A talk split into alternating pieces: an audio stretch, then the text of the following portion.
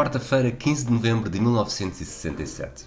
Os Celtics começaram a temporada com 11 vitórias nos primeiros 13 jogos e Bill Russell estava determinado em reconquistar o título para a equipa de Boston.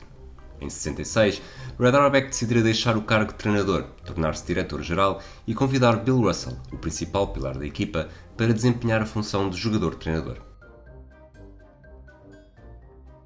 Não foi a primeira escolha. Antes de Russell, houve três negas: Frank Ramsey, Bob Cousy e Tommy Heinsohn.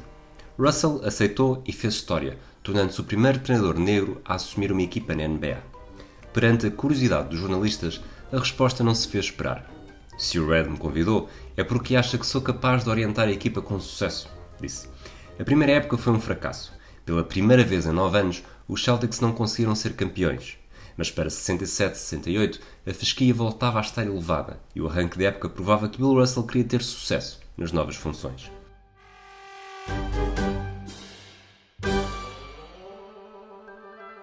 Naquela quarta-feira de novembro de 67, os Celtics tinham um encontro marcado com os San Francisco Warriors.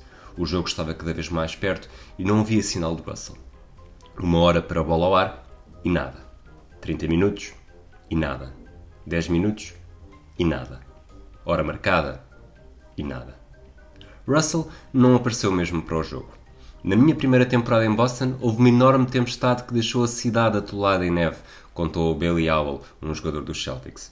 E continua. O John Havlicek ficou preso na ponte Mystic River, deixou a mulher com o carro e correu o resto do caminho. Eu tive de andar uma milha. O Russell ficou preso na mesma ponte, mas não estava para abandonar o seu Lamborghini. A história é corroborada por Rick Weitzman. Estava no meu carro, a pensar no valor da minha multa por chegar atrasado, quando vi o Havlicek passar a correr ao meu lado. Perguntei-lhe o que estava a fazer. Ele disse-me para deixar o carro na via de emergência e ir com ele.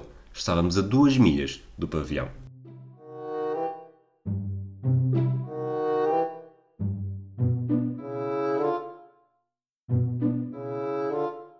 Weitzman garante que só conseguiram chegar a horas porque o jogo foi adiado alguns minutos por causa do tempo.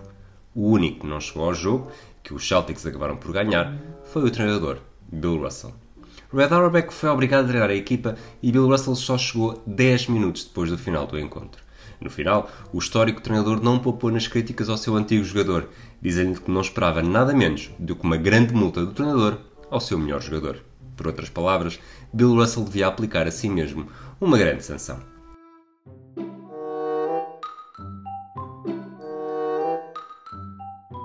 O jogo também ficou na memória de John Havlicek, um dos jogadores mais importantes na história dos Boston Celtics.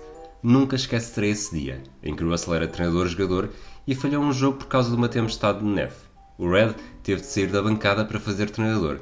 E Wayne Embry foi titular no jogo com os San Francisco Warriors, que tinham o Nate Thurmond.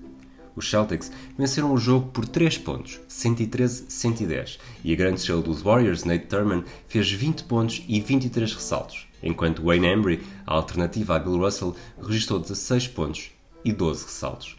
Mas Red Auerbach não ficou nada contente com o resultado e não foi nada simpático com Russell.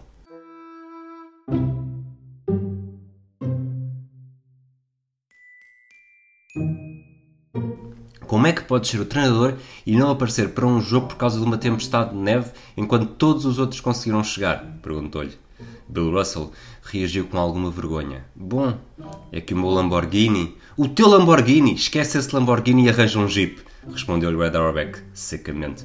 O episódio não passou de uma curiosa nota de rodapé na temporada. Bill Russell não voltou a falhar jogos, pelo menos por este motivo, e partiu para o seu primeiro título como treinador, derrotando os Lakers na final por 4-2. Na época seguinte, alcançou o 11 título da carreira, 9 como jogador e apenas 2 como jogador-treinador, com um novo triunfo sobre os Lakers, agora por 4-3.